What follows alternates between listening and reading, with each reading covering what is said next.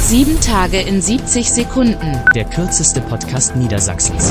Eine Woche mit Corona-Chaos-Regeln endet, aber ab nächster Woche wird alles viel einfacher. Grünen-Fraktionschefin Julia Hamburg fasst es uns aus der Rede des Ministerpräsidenten dankenswerterweise nochmal zusammen. Draußen ist keine Maske nötig, es sei denn, der Mindestabstand ist nicht sichergestellt. In geschlossenen Räumen dagegen ist eine Maske nötig, es sei denn, der Mindestabstand ist sichergestellt. Und nachts ist es kälter als draußen und was drinnen zu laufen hat, ist ja sowieso jedem klar, oder? In der Masse ist das, was draußen verboten ist, eben auch in der privaten Wohnung verboten. Danke nochmal für die Klarstellung, Dirk Töpfer.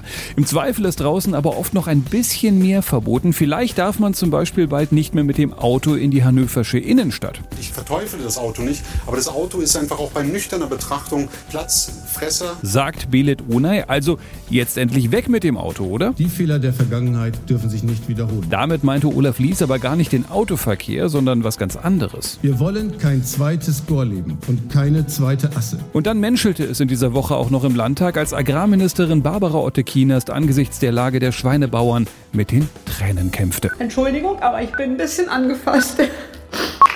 Sieben Tage in 70 Sekunden. Mehr Infos auf www.rundblick-niedersachsen.de